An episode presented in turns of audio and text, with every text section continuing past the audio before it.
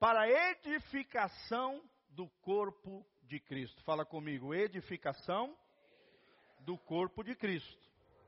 Até aí. Versículo 13: Até que todos cheguemos à unidade da fé, ao conhecimento do Filho de Deus, a homem perfeito à medida da estatura completa de Cristo. Versículo 14: Para que não sejamos mais meninos inconstantes, levados em roda por todo vento de doutrina, pelo engano dos homens que com astúcia enganam fraudulosamente. Antes, seguindo a verdade em amor, cresçamos em tudo naquele que é o cabeça, Cristo, do qual todo o corpo, bem ajustado e ligado pelo auxílio de todas as juntas, segundo a justa operação de cada parte, faz o aumento do corpo para a sua edificação em amor.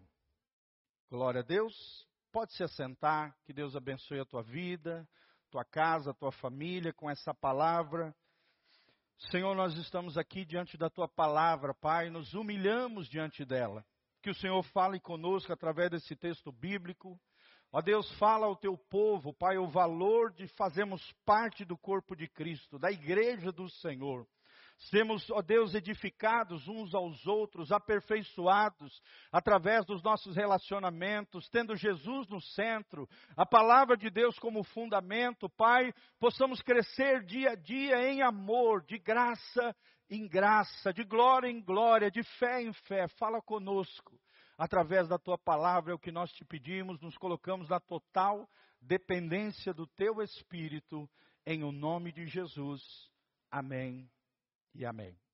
Hoje nós vamos falar sobre o seguinte tema, primeira palavra que Deus colocou no nosso coração. Nós temos falado muito sobre aliança, sobre compromisso, sobre engajamento no reino de Deus, e hoje nós vamos falar sobre a filiação congregacional. Fala comigo, filiação congregacional. Nós ficamos felizes de ver a igreja cheia de pessoas famintas e sedentas pelo Senhor. Tá? Nós vamos tentar responder algumas perguntas. O que significa tornar-se membro de uma congregação? Qual é a visão da igreja com relação a isso? O que é uma aliança congregacional? Como é que eu posso me aliançar, me comprometer com aquilo que Deus está fazendo numa determinada comunidade local? É sobre isso que nós vamos meditar nós vamos ver à luz da palavra que claramente Paulo fala dos cinco ministérios no versículo 11, cada um deles tem a sua importância, apóstolos, profetas, evangelistas, pastores e mestres. Graças a Deus já temos aqui na igreja um presbitério contido com quatro membros no presbitério. Além do presbitério, temos voluntários servindo, como já falei. Tudo isso no versículo 12, né? Os cinco ministérios, cada um trabalhando em prol do reino, nas diferentes áreas da, da, da igreja. O versículo 12 diz que é para o aperfeiçoamento dos santos. Filipenses 1,6, a Bíblia diz que aquele que começou em vós a boa obra, há de aperfeiçoá-la até o dia de Jesus Cristo. Como é que Deus nos aperfeiçoa? Através dos relacionamentos, através dos irmãos, através da igreja, através da vida em comunhão. A palavra comunhão no original é koinonia, é estar junto, é a assembleia dos santos.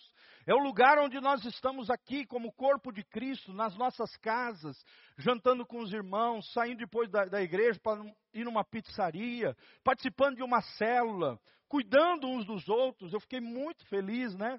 De ver o carinho, o cuidado dos irmãos com o pastor Rio nesse tempo que a gente estava fora, a igreja funcionando, o corpo de Cristo trabalhando, cada santo sendo aperfeiçoado, tudo isso para a obra do ministério, para que todo o corpo de Cristo seja edificado. Amém? A ideia aqui é uma casa sendo construída, uma edificação. No versículo 13 ele fala da importância da unidade na fé de nós termos uma visão clara, uma unidade de fé, de coração. Também fala do conhecimento do Filho de Deus, conhecer a Jesus. Ele é o nosso alvo, ele é a estatura completa, ele é o nosso, a, a nosso, nosso modelo de humanidade. É, nós somos chamados por Deus para sermos semelhantes a Jesus. O versículo 14 fala do perigo daqueles que não estão cheios do Espírito Santo, não estão buscando serem trabalhados por Deus dentro das comunidades. Esses são como meninos inconstantes, levados por toda sorte de engano, de mentira, de heresia, de falsa doutrina através de homens perniciosos que usam da sua oratória, da sua eloquência, da sua capacidade a fim de enganar esses meninos na fé, meninas espiritualmente falando. E a partir do 15 ele fala: olha, sigam a verdade em amor, cresçam em tudo. Quem quer crescer aí? Levanta as mãos e fala: Senhor, eu quero crescer em 2023 como nunca antes na história da minha vida. Cresçam em tudo naquele que é o cabeça, ou seja, no alvo que é Jesus. E aí no 16 ele fala do valor da comunidade, da vida em comunidade. Ele fala de um corpo, ele traz a ilustração de um corpo bem ajustado, né, ligado uns aos outros, um auxiliando os outros, um cada um fazendo a sua parte aqui para que o corpo de Cristo, a igreja, aumente e que haja edificação em amor. Amém? Tudo em amor, irmãos, tudo em amor. Falar a verdade em amor. Viver o evangelho em amor. E nós temos falado sobre isso, sobre aliança, sobre amor, sobre compromisso, sobre engajamento. Essa é a palavra que Deus tem colocado no nosso coração. Amém? No Novo Testamento nós vemos isso. Um povo é, com uma identidade firme no Senhor, com uma unidade de fé. Está aqui Paulo falando sobre isso, que é gerada geralmente após o batismo, né? E, e nas águas. Geralmente nós vamos nos tornando cada vez mais filhos de Deus, membros de uma comunidade, e geralmente isso começa no início da igreja, caminhando com os irmãos, mas esse selo de aprovação, dessa, esse, esse engajamento público esse memorial de fé é o batismo nas águas. Por isso nós ficamos felizes de ver irmãos se batizando. Membros e liderança são receptores de uma aliança, uma aliança de lealdade. Será que você é uma pessoa leal? Será que você compreende que a vida em comunidade é uma vida de aliança? A filiação acontecia após o batismo, mas também desde a entrada dos crentes no corpo universal de Cristo. Ou seja, a igreja é formada por todos os crentes de todas as eras, de todos os tempos, que nas suas diferentes comunidades locais servem ao Senhor em unidade de fé. Amém? Passando pelas águas, somos introduzidos na aliança da congregação. Fala comigo, aliança da congregação. Por isso é importante essa palavra. Hoje nós vemos, principalmente no Brasil, as pessoas transitando de igreja a igreja, de lugar a lugar, de galho em galho, não parando em lugar nenhum, gente. Não é isso que Deus tem para nós. Deus é um Deus de engajamento, Deus é um Deus de compromisso, Deus é um Deus de aliança, Deus é um Deus de afetos. Eu sempre falo isso para vocês. Uma das coisas mais lindas do reino de Deus são as relações, são as amizades, são os afetos é o carinho entre os irmãos, é estarmos juntos em família. Amém? isso envolve aliança, envolve lealdade, envolve compromisso. Essa aliança da congregação. Assim como um noivo, né, faz uma aliança com a sua noiva, no dia do casamento, o membro formaliza o seu compromisso com a igreja local, se ele ainda não é batizado no batismo ou no recebimento na igreja, vindo falar com o pastor e sendo recebido aqui com muito amor através dos seus pastores e da liderança dessa casa. É um compromisso de filiação publicamente declarado, uma fé bíblica, uma fé pública, uma aliança feita no Senhor. Amém? Filiar-se em uma congregação não é ter apenas um nome na lista de membros, mas abraçar o compromisso de aliança. Fala comigo, compromisso de aliança. Será que você é uma pessoa de compromisso? Será que você é uma pessoa de aliança? Será que você é uma pessoa leal nas, nos seus afetos, nas suas relações? Será que você tem sido fiel na sua igreja local? Você crê nessa visão? Você crê que essa obra vem de Deus? Você acredita na sua liderança espiritual, nos seus pastores? Você ama os seus irmãos que estão aí ao seu redor? Como é que eu posso saber quais são os cinco elementos de uma filiação congregacional? Fala comigo, filiação congregacional. E eu quero que você abra comigo Hebreus 10, 25. Nós vamos te ensinar o primeiro princípio, ou a primeira marca, o primeiro elemento de alguém que realmente compreendeu o que é uma aliança na congregação, o que é a membresia de verdade, o que é ser discípulo de Jesus numa comunidade local. Abra comigo o livro de Hebreus 10, 25. Olha o que, que o texto sagrado está nos ensinando aqui, puxando a orelha, não do, dos lá de fora, mas assim, daqueles que estão aqui dentro, ou então aqueles que não querem ter compromisso com uma igreja local. O texto sagrado diz: não deixando nossa mútua congregação, como é costume de alguns, antes admoestando-nos uns aos outros, e tanto mais quanto vedes que se vai aproximando aquele dia. Que dia é esse, gente? Fala comigo, a volta de Jesus. Amém? Quantos creem na volta de Jesus? Levanta as duas mãos para os céus comigo e fala: Maranata.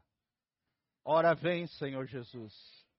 Então, se os dias estão se aproximando, aqui o autor de Hebreus, nós não sabemos se é o apóstolo Paulo, se é Apolo, o grande pregador da cidade de Corinto, eles diz: olha, não deixem a sua, né, não deixando a nossa mútua congregação, não deixe de se congregar de estar junto em comunhão, em coinonia com os irmãos, como é costume de alguns, antes admoestando-nos uns aos outros, ou seja, cuidando uns dos, aos outros, apoiando uns aos outros, tanto quanto vedes que aquele dia vai se aproximando. Então, primeira característica de alguém que tem uma filiação congregacional é a frequência. Fala comigo, frequência.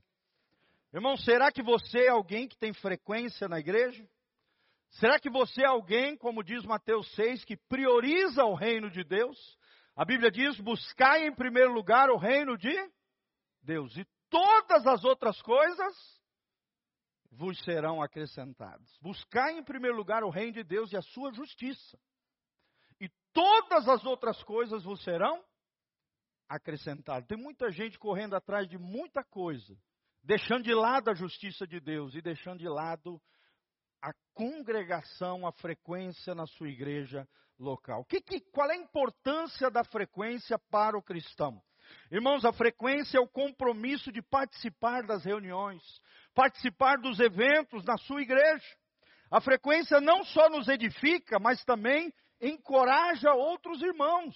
Sim ou não, irmãos? Por exemplo, hoje aqui, a igreja cheia, a igreja repleta, nós temos que já usar ali as cadeirinhas plásticas de reserva, um olhando para o outro, um sentindo a falta do outro, um matando a saudade do outro, depois das festas de final de ano. Que coisa linda, que coisa maravilhosa. Sim ou não, irmãos?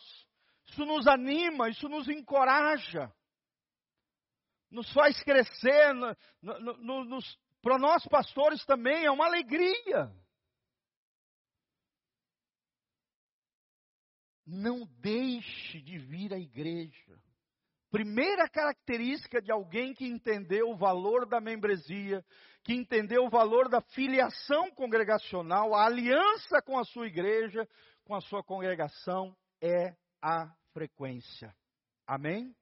Há uma percepção de mais unção, de mais força, de mais unidade, quanto mais as pessoas se engajam e participam na igreja. Você vê até o louvor fica mais bonito, né? Todo mundo cantando, o pessoal batendo palma, parece que a unção aqui, a força espiritual, a glória de Deus é maior.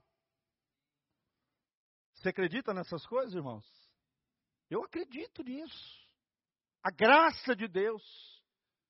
É algo tremendo quando estamos juntos. Fidelidade e frequência revela como é que nós planejamos o nosso tempo livre e os nossos compromissos. E aí aqui surge uma perguntinha para você pensar um pouquinho. Que lugar a frequência na igreja tem no seu coração? Que lugar o vir à igreja tem na tua agenda semanal? Que lugar estar junto com os seus irmãos tem como prioridade no seu coração e na sua vida, irmãos? Não sei se vocês perceberam, após a pandemia, nós temos tendo uma dificuldade de trazer de volta os irmãos para a igreja. Sim ou não, irmãos? Sim. Os irmãos acham que podem viver um evangelho virtual. Não, irmãos, tudo isso que nós temos aqui, esses recursos, né? O culto online, tudo isso é maravilhoso para aqueles que estão longe, para aqueles que estão viajando, para aqueles que estavam de férias. Eu mesmo estava de férias assistindo os cultos aqui. Amém? Mas o estar junto, o participar das atividades da igreja, a frequência, é a primeira marca da sua fidelidade a Deus e a sua lealdade, fidelidade à sua aliança à igreja local. Ajuste a sua agenda em função dos compromissos com a igreja, irmãos. Acho tão lindo um dos nossos é, voluntários aqui, engajados nessa obra. Ele deixa sempre que a gente é, coloca alguma situação para ele estar servindo, ele deixa tudo de lado para estar servindo ao reino de Deus. Eu já vi ele se deslocando até entre outros países, indo, a, indo lá, pagando o seu bolso, para estar servindo o reino de Deus. É alguém que colocou o reino de Deus em primeiro lugar. Amém? Que lugar o reino de Deus, a sua igreja local, o estar junto, a coinonia, o edificar-se mutuamente tem no seu coração. Crescemos espiritualmente quando nos engajamos com a congregação. Podemos receber com discernimento, é claro, de diferentes ministérios, né, através de livros, vídeos, conferências, é, pregações, sim. Mas o seu compromisso, a sua aliança tem que ser com a igreja local. Nós não somos aqueles pastores que, que proíbem as ovelhas de irem em determinados congressos, eventos. Não, a gente fica feliz, a gente quer que vocês também cresçam através, nós cremos nisso, na multiforme sabedoria de Deus através da igreja, amém? Cremos que nós não temos tudo de Deus aqui nesse lugar, que Deus tem coisas diferentes, riquezas insondáveis, sabedoria destilada em outras mentes, em outros irmãos, em outras comunidades. Não há nada de errado eu ir num congresso, participar de um evento, ler um bom livro, assistir uma boa pregação, nada de errado nisso, mas o seu compromisso, a sua aliança tem que ser com a sua igreja local. Amém? Tem muita gente fazendo isso, né?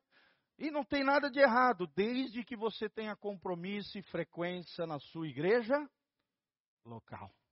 Isso é filiação congregacional. Então, primeira marca, frequência. Fala comigo, frequência. Segunda marca da sua filiação congregacional, da sua aliança com a sua congregação, é o serviço. Fala comigo, serviço. Abra comigo Marcos 10, 43 a 45. Esse texto a gente fala direto, porque sempre a gente está falando sobre isso. Marcos 10, 43 a 45. Jesus aqui está puxando a orelha dos discípulos, porque os discípulos estavam brigando quem era o maior entre eles. E Jesus fala: Olha, vocês não entenderam nada. Quer saber quem são os grandes no reino de Deus? Quem é o maior no reino de Deus? Eu vou ensinar para vocês. E aqui no versículo 43 ele diz: Mas entre vós não será assim. Não haverá disputa, quem é o maior, quem faz mais, né? quem é mais bonito, quem é mais eloquente, quem tem maior capacidade. Não, não será assim entre vocês. Antes, qualquer que entre vós quiser ser grande, esse será servo de todos. Fala comigo, servo de todos. Esse será vosso serviçal. E qualquer que dentre vós quiser ser o primeiro, será servo de todos. Aleluia, irmãos. Será que você tem servido as pessoas? Tem muita gente que fala, ah, eu amo a Deus. Mas 1 João diz: se você diz que ama a Deus, a quem não vê, e não ama o seu irmão, a quem você vê, você não ama de verdade. Não entendeu que Deus é amor. E o Deus invisível se revela no visível. Em amarmos os nossos irmãos, amarmos uns aos outros. Como é que eu sirvo a Deus, irmãos? Servindo aos meus irmãos. Amém? Como é que eu vou ser grande no reino de Deus, no mundo espiritual, temido pelos demônios, se eu for servo de todos? Como é que eu vou ter o primeiro lugar no coração de Deus, o primeiro lugar no reino extraordinário e sobrenatural de Deus? Como é que eu vou ter mais de Deus, o sobrenatural de Deus, o favor de Deus na minha vida? Sendo servo de todos. Amém? E a palavra de Deus nos dá o exemplo do filho do homem no versículo 45. Porque o filho do homem também não veio para ser servido, mas para servir e dar a sua vida em resgate de muitos. Aleluia, querido. Nós temos um exemplo de um servo leal, de um servo de aliança, de um servo comprometido com o coração do Pai. Quem é esse? Jesus de Nazaré. Alguém que esteve disposto a dobrar o seu joelho com uma, uma bacia, tirando uma toalha, lavando os pés dos seus discípulos. Isso é ser grande no reino de Deus, é o serviço. Serviço, todo membro deve estar envolvido em alguma área prática da igreja, em algum serviço. Ah, pastor, mas eu não tenho tempo, irmão, então vai orar pela igreja. Não tem desculpa, você pode servir a Deus orando da sua casa, orando a Deus lá do seu caminhão, lá onde você está na sua empresa, dobrando o joelho, orando, clamando ao Senhor. Sim ou não, irmãos? Esse é um dos ministérios menos reconhecidos dentro das igrejas o ministério da oração, o ministério da intercessão, o ministério de conquistar o mundo sobrenatural de Deus a partir de joelhos dobrados diante do Senhor. Às vezes você não consegue se engajar aqui no dia a dia da igreja, nas diversas áreas da igreja. Fico muito feliz, nós temos mais de 30 é, é, monitoras e professoras do Ministério Infantil. Quem pode dar um glória a Deus? E louvado a Deus pela vida de vocês, queridos. Que coisa linda, quando eu fiquei sabendo que tinha mais de 30 pessoas. Fiquei tão feliz. Gente agora engajada ali no marketing da igreja, nos ajudando nas redes sociais, que até então era amador, agora está se tornando mais profissional. Vocês sentiram a diferença, gente? Sim ou não? Quem pode dar um glória a Deus? Isso é serviço no reino. Todos devem ajudar, todos devem apoiar uns aos outros, todos devem ser servos de todos, assim como Jesus foi. Capaz de dar a sua vida. Quando você está servindo, você está dando aquilo que de mais precioso você tem, a tua própria vida, a tua própria essência, aquilo que você é. E com isso você vai resgatar a muitos, em outras palavras, você vai salvar pessoas, você vai impactar a vida das pessoas, você vai influenciar pessoas, dando a sua vida, servindo assim como Jesus. Glória a Deus. Servir é assumir responsabilidade pelo serviço geral, as necessidades que surgem com pessoas na igreja, na sua família. Esse é o fortalecimento da aliança. Aliança é marcada através de comportamentos, sim ou não? É fácil trocar um anel no dedo, agora quero ver comportamento, atitude de sacrifício, de entrega, de doação, de serviço. Servir é uma forma prática de construir relacionamentos mais íntimos. Fala comigo, servir é uma forma prática de construir relacionamentos mais íntimos. Às vezes você está dizendo, né, pensando, ah, pastor, eu não consegui né, ter relacionamentos mais próximos dentro da igreja. Começa a servir.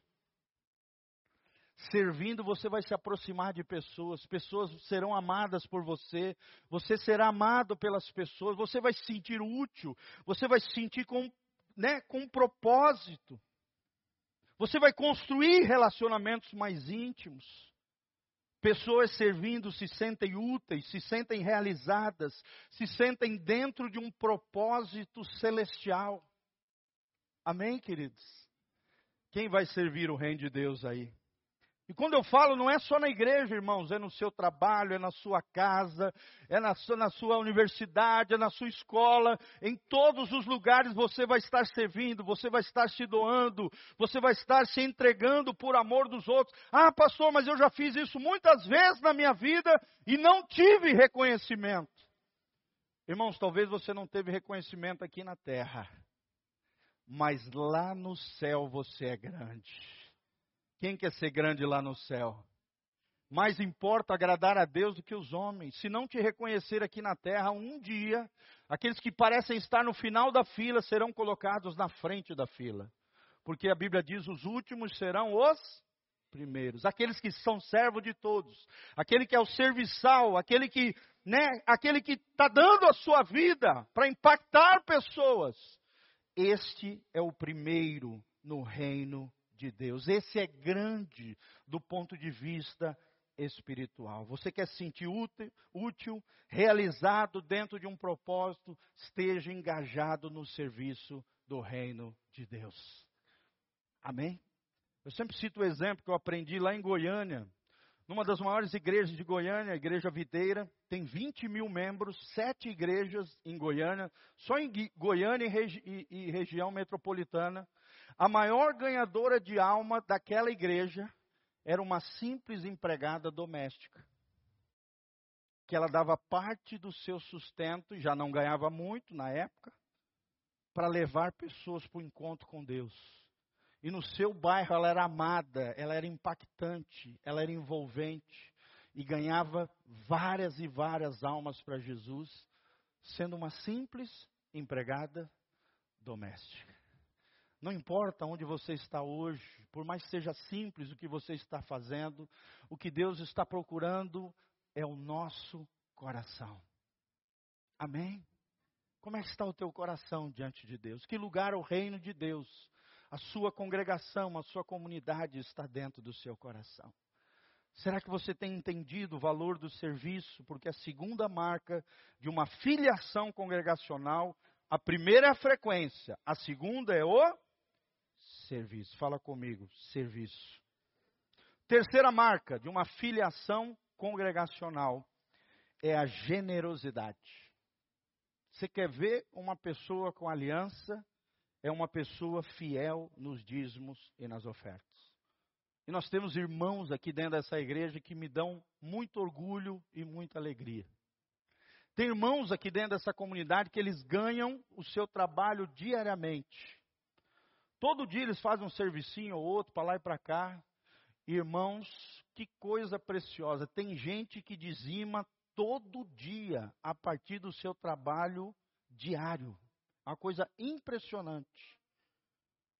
Tem irmãos que de segunda a sábado dizimam nessa igreja, porque o seu trabalho é diário. A generosidade é outra marca de alguém que tem aliança. Por exemplo, você gera um filho, não basta gerar um filho, você tem que cuidar desse filho, sim ou não? Você tem que prover as necessidades desse filho. Da mesma maneira, irmãos, através do doar, da generosidade, do cuidado, aqueles que têm aliança contribuem regularmente na sua igreja local. Eu li para vocês Provérbios de cor, falei, Provérbios 3, 9, diz: honra o Senhor teu Deus né, com as primícias das tuas rendas, com os teus bens. E a Bíblia diz que os seus celeiros transbordarão e se encherão de, de, de, o teu lagar transbordará e os teus celeiros serão abundantes. Amém? Adoramos a Deus através dos nossos bens. Olha o exemplo da viúva pobre. A Bíblia diz que Jesus olhou ali as pessoas entregando os dízimos no gasofilácio, vários homens, daquilo que sobrava o dinheiro, traziam grandes quantias em grandes sacolas e colocavam na frente de todo mundo para se achar. Hipócritas, fariseus, legalistas, né? pessoas religiosas queriam aparecer até na generosidade, mas a Bíblia diz em Marcos, capítulo 10 aqui, 12, 43 fala de uma viúva pobre, simples, uma mulher que deu do seu sustento pessoal, do pouco que tinha, deu tudo que tinha ali diante do altar do Senhor. E Jesus leu, não foi a quantidade que ela deu, mas sim leu o quê? O seu coração. Não estou dizendo para você dar tudo o que você tem, querido, não. Mas quando você estiver dando, lembre-se, Deus está lendo o teu coração. Ter aliança com a sua comunidade, com a sua igreja, com a sua congregação, é contribuir também regularmente, é dar o seu melhor para Deus, tirar do seu sustento pessoal para dar, libera isso uma grande força e poder no mundo espiritual. Satanás vai fazer de tudo para impedir que você dizime. E dízimo é 10% dos meus ganhos, dos meus rendimentos, da minha colheita, daquilo que cai na minha mão. É um princípio espiritual. Você precisa crer. Assim como Cornélio, lá em Atos 10, chamou a atenção do coração de Deus, porque ele tinha um coração generoso, dava esmolas para aqueles que sofriam, e por isso Deus levou salvação para ele e toda a sua casa. Será que você tem chamado a atenção de Deus na hora de dizimar, na hora de ofertar? Será, irmão, que você tem uma aliança com a sua congregação através dos dízimos e das suas ofertas? Você é regular? Você é fiel? Você tem sido generoso diante do Senhor? Quando nós damos esmolas, ou seja, ajudamos as pessoas que estão sofrendo, faça isso em segredo. Diz lá Mateus 6,3: Deus tudo vê. Já a oferta é diferente do dízimo, é uma doação voluntária. Vai além do dízimo, é livre. Faça sempre com o coração, com alegria. Dizimar regularmente exige disciplina. Fala comigo, disciplina.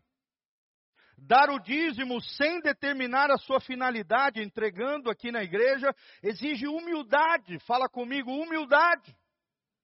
Dar o dízimo demonstra responsabilidade e aliança através de um apoio financeiro. Assim como eu cuido da minha filha que está estudando lá em Maringá, fazendo a faculdade, e eu tenho que prover ali a sua faculdade, mandar um dinheirinho para que ela tenha a sua subsistência ali básica. Assim como eu cuido da minha filha, porque eu a amo, eu tenho uma aliança com ela, eu tenho um compromisso com ela de cuidar dela.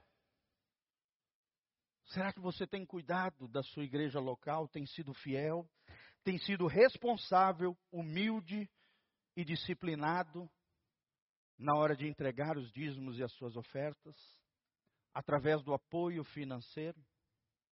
Hein, irmãos? Infelizmente, só para vocês terem uma ideia, foi feita uma pesquisa nas igrejas as igrejas que têm muitos dizimistas é a igreja que tem 40% da multidão dizimando. 40%. A média das igrejas de dizimistas é 20% das pessoas. Onde é que está a fidelidade dos, 8, dos 80% que não estão dizimando? uma das características de que você tem uma filiação congregacional, uma aliança com a sua comunidade, um compromisso da aliança com o povo de Deus, com essa casa, com essa igreja, é através da generosidade. Fala comigo: generosidade, serviço e frequência. Será que você tem essas características na sua vida? Senão Deus está chacoalhando a tua vida para te levar a essa fidelidade, a essa aliança diante do Senhor. Todos nós somos dizimistas, irmãos. Eu sou dizimista, pastor Rildo é dizimista. Do meu salário eu já desconto o dízimo já. Para nem ter a chance de titubear. Eu já desconto. E além disso, cada culto deixa uma oferta aqui nesse altar. Até quando eu estava fora, eu semeei nessa comunidade local. Quem me conhece, anda perto de mim, sabe do coração generoso que o seu pastor tem. Eu dou mais de 20% das minhas rendas na casa do Senhor. Às vezes até nos lugares que eu vou pregar, servindo os irmãos, e às vezes até recebo uma oferta naquele lugar, eu faço questão, toda igreja que eu piso, eu deixo a minha oferta naquele lugar. Glória a Deus. Então eu tenho autoridade para falar isso para vocês. Porque mais de 20% da minha renda fica no altar do Senhor. Não estou dizendo para você fazer isso. É algo do meu coração. E eu já recebi uma profecia que num determinado momento da minha vida eu vou viver com 10% dos meus rendimentos e os 90% eu vou investir na obra do Senhor. E Deus sabe que eu tenho esse coração, irmãos. Deus sabe. Quem me conhece sabe. Que o seu pastor é abençoador. Amém? Uma vez foi lindo, nós nos juntamos, dez irmãos da igreja, soubemos de um pastor que há 15 anos não tinha um carro. Nós juntamos dez empresários e eu fui o primeiro a ofertar. Nós juntamos dez irmãos, empresários, profissionais liberais, comerciantes, juntamos dez irmãos, cada um deu uma quantia X, fomos lá, compramos um carrinho usado, reformamos ele todinho e entregamos para uma família pastoral. Quem pode dar um glória a Deus? Fazia 15 anos que aquela família não tinha um carro. E Deus havia mostrado num culto, ele orando, dobrando o joelho, dentro de uma igreja, que Deus ia dar um carro para aquela família pastoral. Quem Deus usou para fazer isso?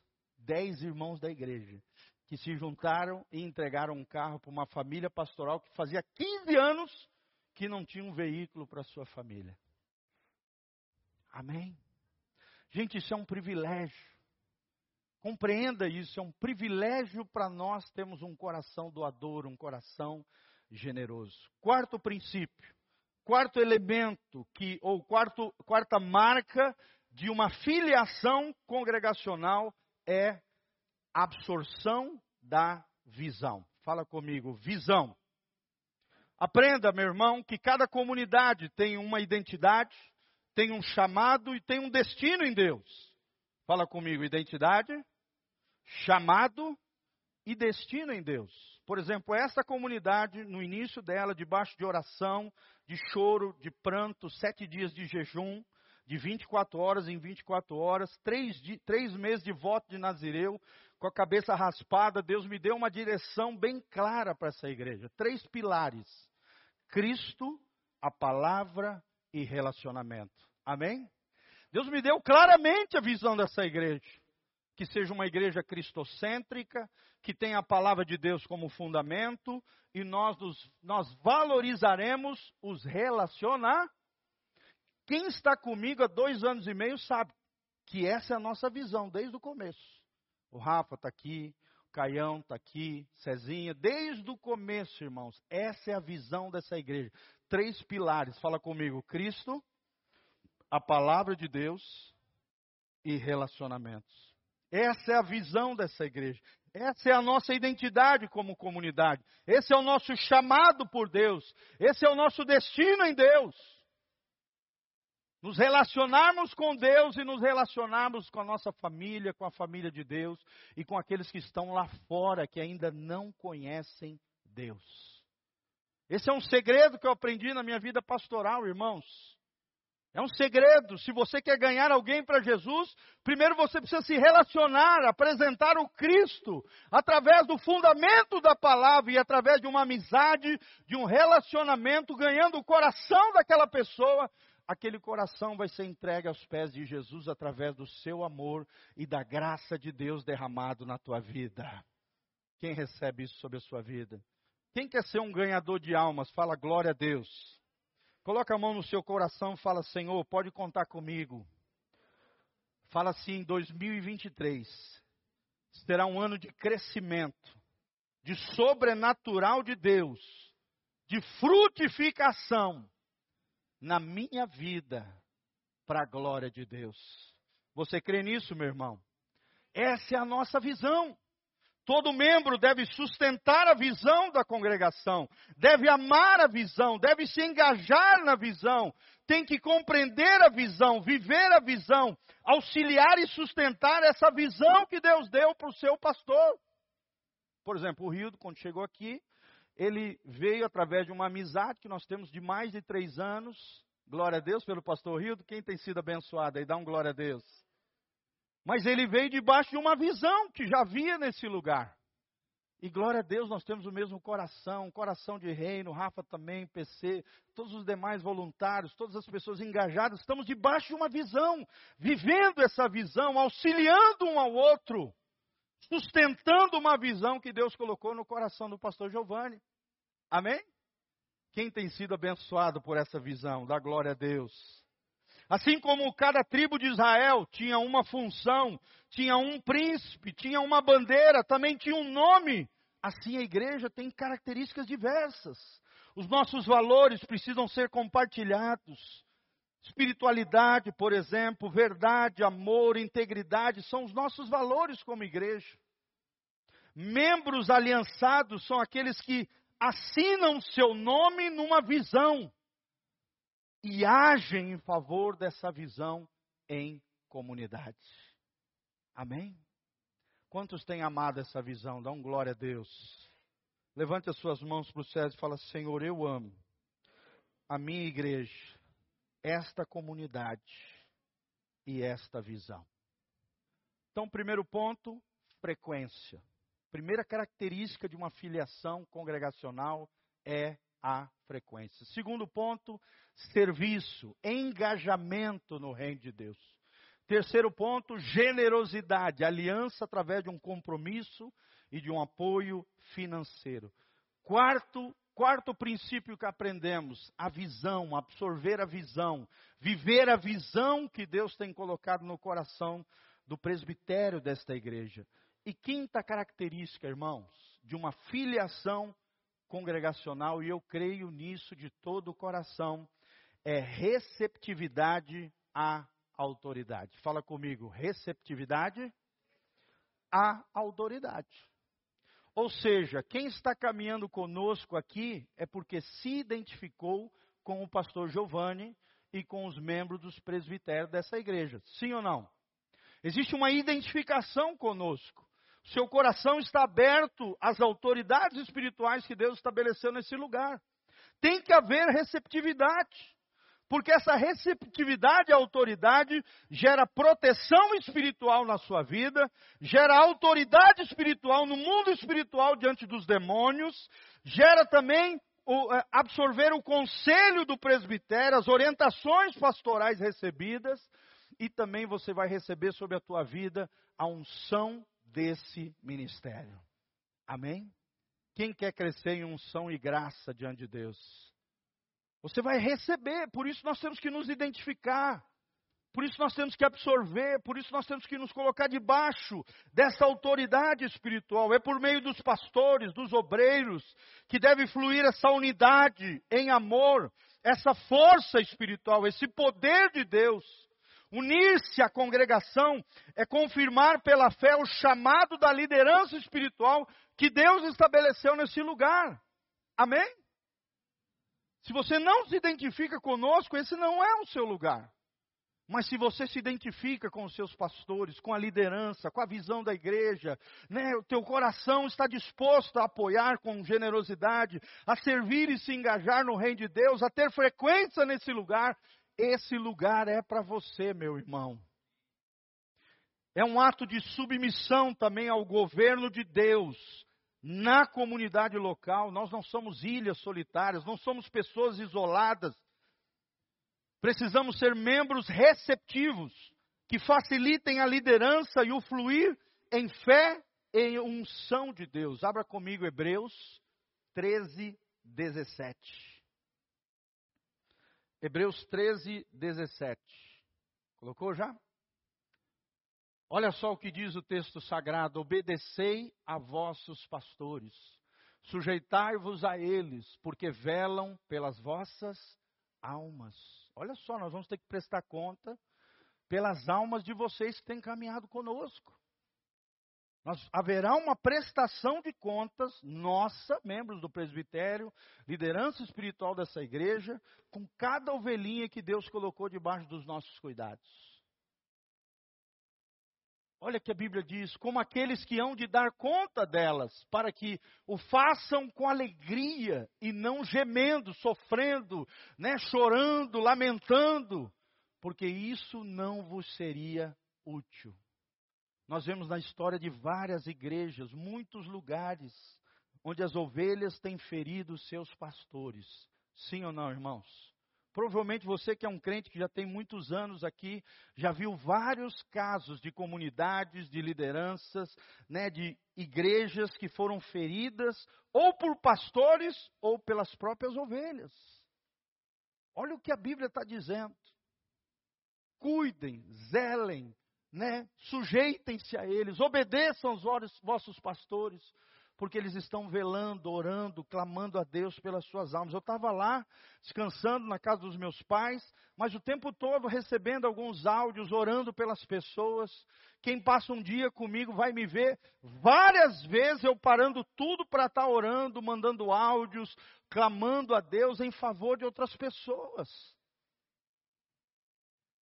Orando, atendendo. Nós fazemos aqui plantão de segunda a sexta das nove ao meio-dia e das duas às cinco horas da tarde. Estamos aqui para servir os irmãos. Hoje, boa parte dos pastores não fazem isso.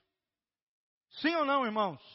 Não tem cheiro de ovelha, não se doa, não, não tem comunhão com os irmãos, são homens intocáveis, encastelados no seu mundo. Aqui não, nós somos pastores com cheiro de ovelha. Sim ou não, irmãos? Quem conhece a gente sabe. Sim, aqui é o seu lugar, aqui você está em família, aqui você está em comunidade. Então, se submeta de forma cooperativa, para que alegria, honra, fidelidade sejam radiantes através da sua vida. Forme um ciclo positivo de crescimento. Fala comigo, alegria, fé, unção, autoridade espiritual vão vir sobre a sua vida se você obedecer isso que está no texto aqui. A congregação é um centro de treinamento. Pastores são generais de Deus, são capitães do Senhor Jesus, e os membros são soldados de Cristo. Efésios 4, de 12 a 16, que nós lemos, fala dos cinco ministérios que preparam os santos, que edificam a igreja. Todo membro deve ser alguém que deseja servir ao reino de Deus e ao Rei Jesus. Será que você é um soldado de Jesus? Será que você está engajado nesse reino? Amém? Glória a Deus. O propósito dessa filiação congregacional é ser edificado, é ser treinado como um soldado de Jesus. Devemos ter uma conexão entre os membros, cada qual cumprindo, como diz aqui em Efésios 4, a sua função, o seu propósito ajudar uns aos outros com aquilo que você possui, dons, talentos, tempo, recursos, com a sua pessoa. A filiação, querido, não pode ser passiva, mas sim precisa ser proativa para o benefício de todos. Fala comigo, Deus não quer que eu seja um crente passivo, mas que eu seja um cristão proativo. Amém? engajado, envolvido, que ame pessoas. Você quer ver alguém que ama a Deus, irmãos? É alguém, por exemplo, como Teresa de Calcutá, que formou 30 mil soldados de Cristo, porque ia nas ruas ajudar as pessoas que estavam sofrendo. Quando ela estava indo para a escola para dar aula, ela via os segregados, as pessoas ali nas suas castas inferiores, sofrendo no meio das ruas. E Bill Hybels diz que aquilo queimou o seu coração, surgiu nela uma, uma insatisfação com aquela situação, uma paixão por fazer algo a respeito daqueles que estavam sofrendo. E a partir de então, aquela simples freirinha se transformou numa das maiores personagens da história humana. Amém?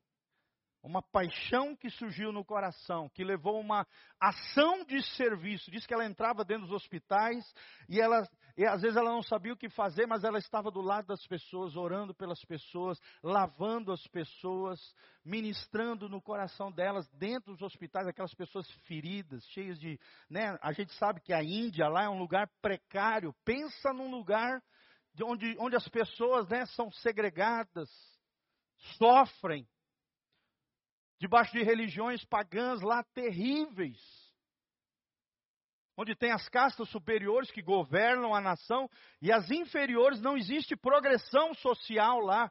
Cada um dentro da sua casta, quem vive na rua, vive a vida toda na rua, não consegue progredir socialmente, porque isso é contra a religião deles naquele lugar. E esse inconformismo no coração dessa mulher fez toda a diferença. Hoje existem mais de 30 mil soldados de Cristo envolvidos, engajados no trabalho social através do exemplo de Madre Teresa de Calcutá. Quem pode dar um glória a Deus? Glória a Deus. Nós precisamos disso, de homens e mulheres proativos e não passivos, homens e mulheres que pensem nos outros, que pensem no benefício de todos. A filiação é isso, é um compromisso que faz você ser edificado, você amar as pessoas, mas também ser amado. Contribua para a paz, para a unidade da sua comunidade espiritual. A filiação é um chamado de Deus. Não é aonde eu desejo frequentar, mas sim onde é que Deus me chamou para me engajar. Onde é que Deus me chamou para me, me engajar, para me envolver, para viver essa vida em comunidade? Não escolhemos o lugar onde nos sentimos confortáveis, mas sim o lugar que Deus escolheu e ordenou a nossa participação e o nosso engajamento. Fala comigo, engajamento. Isso é uma vida proativa. Você pode ser um crente passivo, que às vezes vai dar o seu dízimo, sua oferta, vir na igreja, sentar, mas não quer se envolver com nada. Deus não tem isso para você. É triste, mas eu tenho que te falar a verdade. Aqui desse altar. O pastor que está diante de vocês começou aos 17 anos a servir a Deus, limpando instrumento, carregando cabos, plugando. Quem construiu toda essa estrutura aqui, de áudio, de vídeo, foi o pastor de vocês. Amém? Porque há 25 anos atrás eu já fazia isso servindo em tarefas simples da igreja. Deus viu aquele serviço, Deus leu o meu coração. Dois anos depois estava indo para o México, me tornar um missionário, um obreiro, fazer um curso teológico. Três anos depois de terminar o curso de teologia, estava me transformando num pastor numa igreja local servindo a igreja, começando células, aonde ninguém queria ir, nas favelas, duas horas de distância, tinha que pegar dois ônibus, tinha que às vezes botar uma sacola nos pés para ir na casa dos irmãos visitar, de tanta chuva, esgoto, lodo, nas cidades lá de Ananindeu, a próxima Belém do Pará. Ninguém viu isso, gente. Eu nunca recebi um presente por causa disso. Mas Deus viu e leu o meu coração. Não estou falando isso, irmãos, para me achar aqui, nem nada disso. Deus sabe. É para ser um exemplo, uma referência para vocês. Conheci uma igreja de 15 mil membros lá no México, onde para se tornar diácono daquela igreja, sabe qual é a primeira tarefa que os aspirantes à diaconia recebem? É um balde, uma toalha, uma esponja e um desentupidor de bacio. Esse é o test drive para ver se a pessoa vai ser diácono de uma igreja. Se ela consegue limpar um banheiro de uma igreja, ela pode ser usada poderosamente nas mãos de Deus. Esse é o teste drive. Ah, não, eu não vou meter a minha mão aqui para limpar banheiro. Isso aqui não tem glória nenhuma, não apareço. Eu quero aparecer. Então tu não entendeu nada do reino de Deus. Tudo no reino de Deus começa pequeno. Quem é fiel no pouco, Deus dá muito. Fala comigo, quem é fiel no pouco, Deus dá muito. Faz assim com a mãozinha. Quem é fiel no pouco, Deus dá muito mais.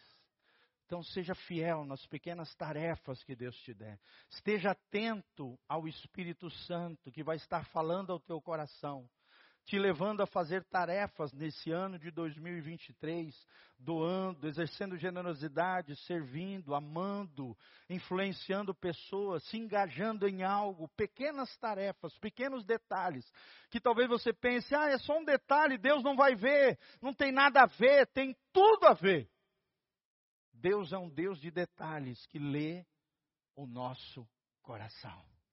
O exemplo é Davi. Davi estava lá, não foi nem chamado para se encontrar com Samuel no jantarzão que o pai de Samuel, Jessé, fez para os seus seis filhos. O sétimo estava lá de trás das malhadas, já tinha matado um urso, já tinha matado um leão, e estava cuidando das ovelhinhas do seu papai. Era o menor dos filhos de Jessé. Era o desprezado, estava lá servindo, estava lá com a sua arpinha, adorando, de trás das malhadas, onde ninguém via, desprezado pelo seu pai, desprezado pelos seus irmãos. Mas quando Samuel passou por seis filhos de Jessé, Samuel entrou dentro da casa, viu aqueles homens vistosos, bonitos, altos, musculosos, disse: Não, ó, eu não vejo assim como o homem vê. O que eu leio, Samuel, é o coração. E eu estou à procura de um homem segundo o meu coração. Não sante para jantar, até que o último filho de Jessé seja chamado à mesa porque é esse que eu tirei de trás das malhadas para estar à frente do meu povo Israel. Ó, fica arrepiado só de falar. Quem quer ser como Davi? Um homem segundo o coração de Deus, uma mulher segundo o coração de Deus. Davi não menosprezava as pequenas tarefas do seu pai. Levou os queijos para os seus irmãos na guerra de Israel contra os filisteus.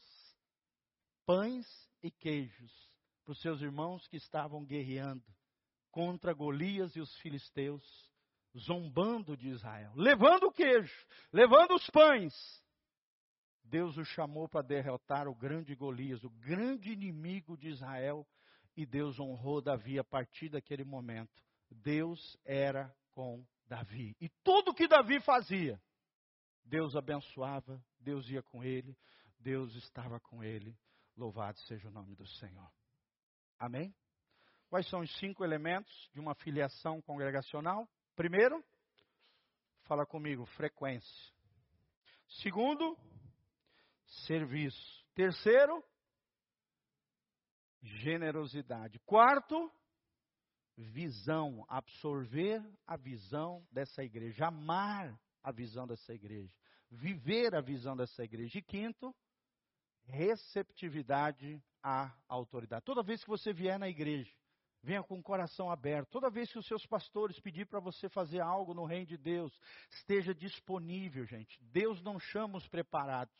Deus prepara aqueles que são disponíveis. Amém? Comecei carregando caixa, montando equipamento, não tocava nada, mas Deus começou a brotar no meu coração um dia o desejo de estar lá na frente ministrando louvor e pregando na frente do povo de Deus. Demorei sete anos para fazer isso, irmãos, mas Deus honrou esse coração. Quantos querem fazer parte dessa comunidade?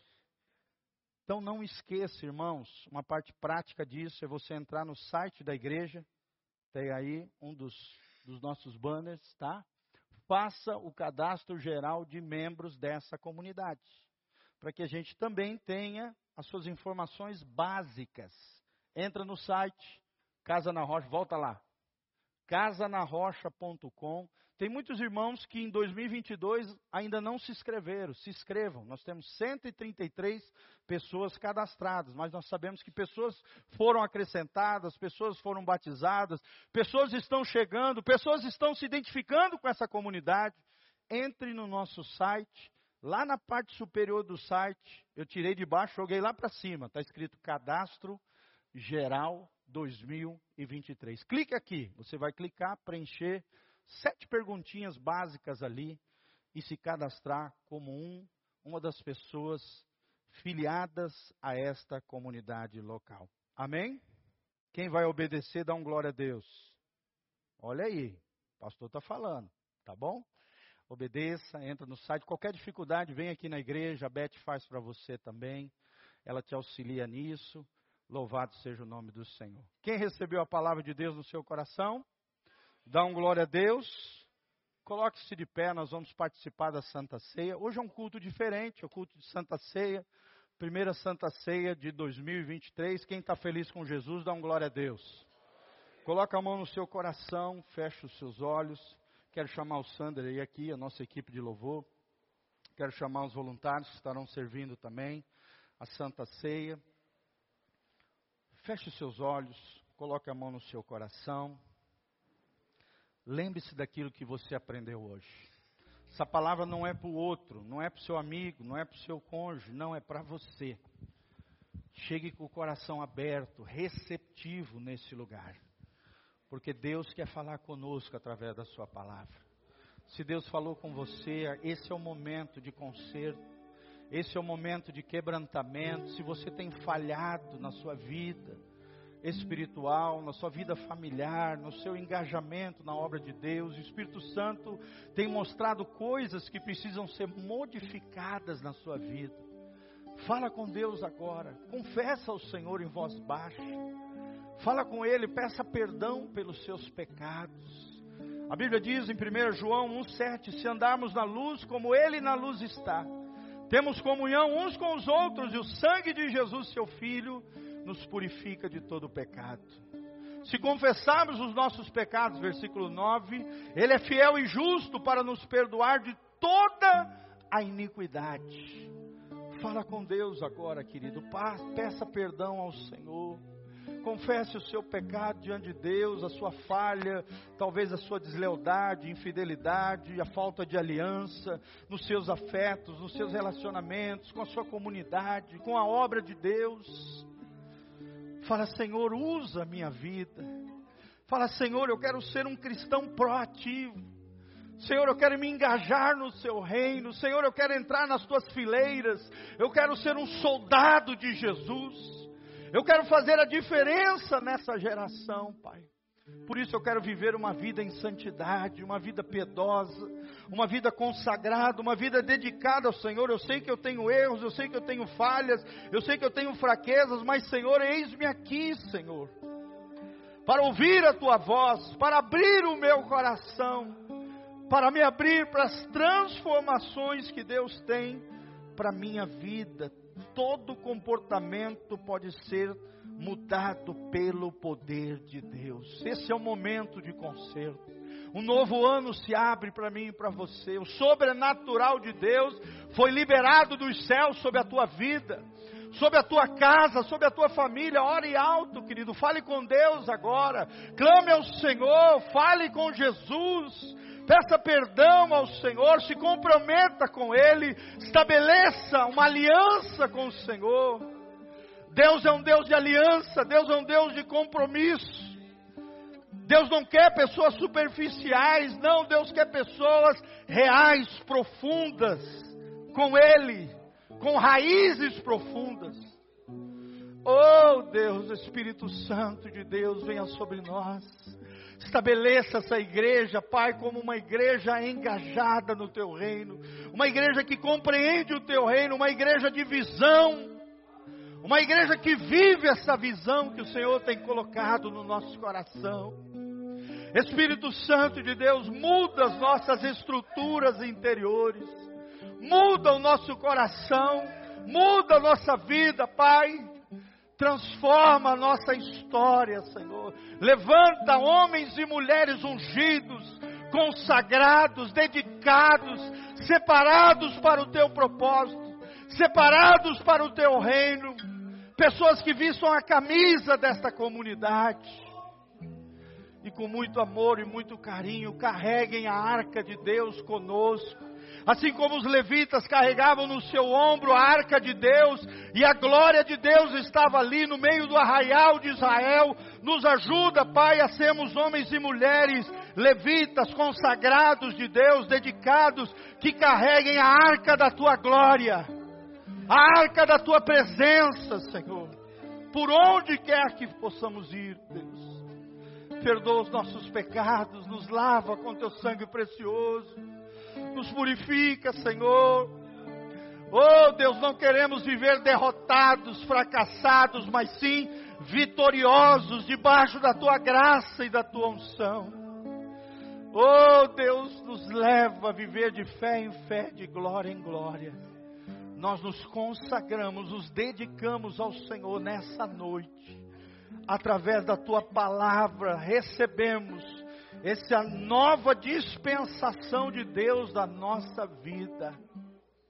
levante as mãos para os céus comigo e fala: Eu recebo a unção que está nessa palavra, um engajamento no reino de Deus, um propósito celestial, uma visão de Deus para o meu coração.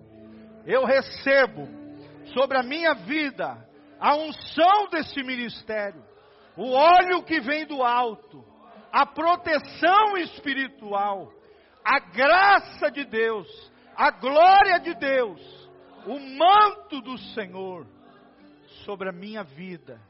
Eu recebo como filho amado de Deus, engajado nessa obra, para a glória de Deus, em nome de Jesus.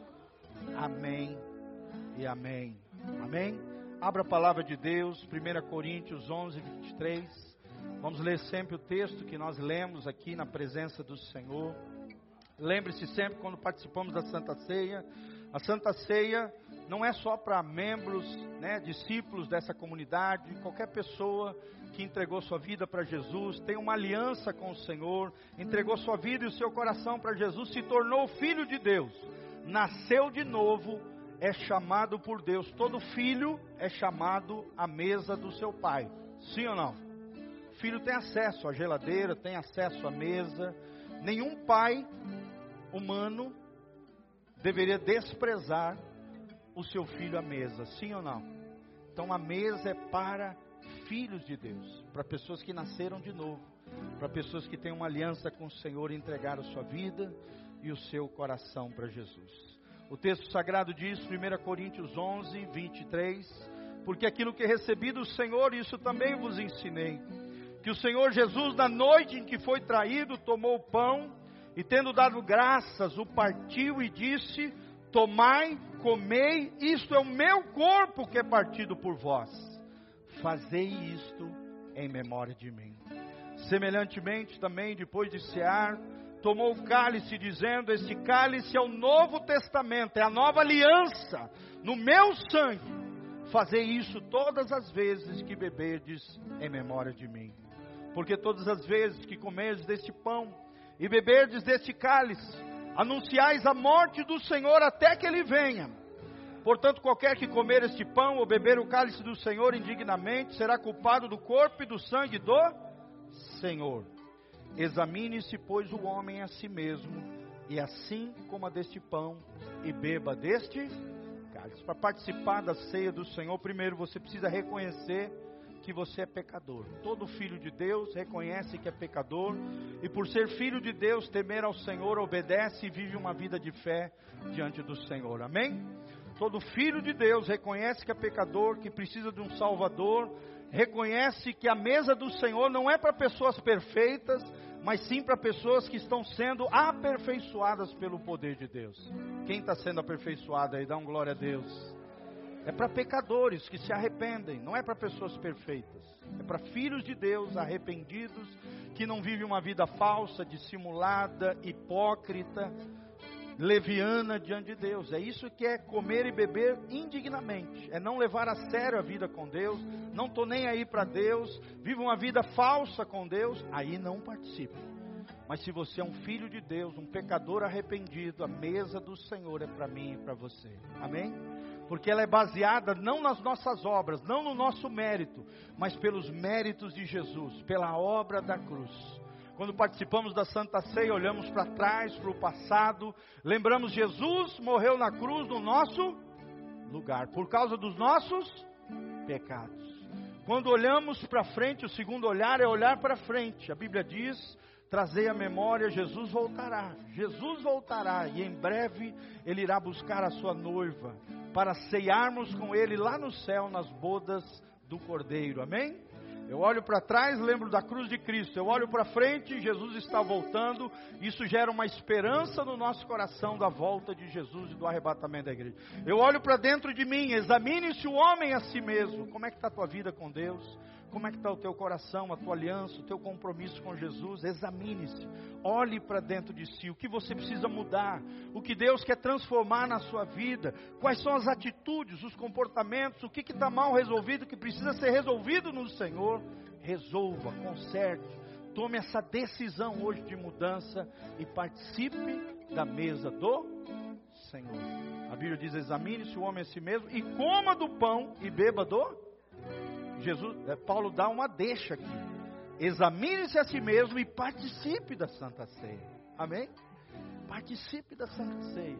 E o quarto olhar é olhar para o lado. Olhe para o lado aí, os irmãos lindos, maravilhosos você não está sozinho, você está na família de Deus. Eu olho para trás, lembro da cruz de Cristo, olho para frente, no futuro Jesus está voltando. Eu olho para dentro de mim e examino o meu coração. Eu olho para o lado, não estou sozinho, faço parte da família mais alegre, mais linda, mais feliz da, do globo terrestre. Amém? Glória a Deus. E aí então, compreendendo esses quatro olhares, venha participar da mesa do Senhor. Amém? Salmo 23. Prepara-me uma mesa diante dos meus inimigos, unge a minha cabeça com óleo e meu cálice transborda. Jesus preparou uma mesa preciosa para mim e para você. Vamos orar, estenda suas mãos, vamos orar consagrando os elementos. Pai, nós queremos abençoar. Os elementos serão utilizados agora para os participantes da Santa Ceia do Senhor. Homens pecadores como eu, como vocês, pecadores que são penitentes, arrependidos, pecadores que reconhecem que Jesus é o Salvador e Senhor das nossas vidas, que é pelos méritos de Jesus que esses méritos, essa graça nos dá acesso à mesa do Pai, como filhos reconciliados, como um povo consagrado, dedicado, entregue, ó Deus, vivendo a vida nova de Jesus, nós participaremos da Santa Ceia. Ó Deus, abençoa cada porção que será utilizada, santifica, purifica, abençoa o teu povo com vigor, com força, com poder espiritual, renova a nossa mente, transforma o nosso coração, muda as nossas estruturas interiores, abençoa nossas famílias, Pai, essa comunidade, em nome de Jesus nós nos dedicamos, nos consagramos ao Senhor neste momento e te louvamos pelo privilégio de fazermos parte da tua obra, da tua mesa, em o nome de Jesus. Amém e amém. Nossos queridos irmãos vão estar servindo a você e nós vamos estar adorando a Deus. Cante conosco.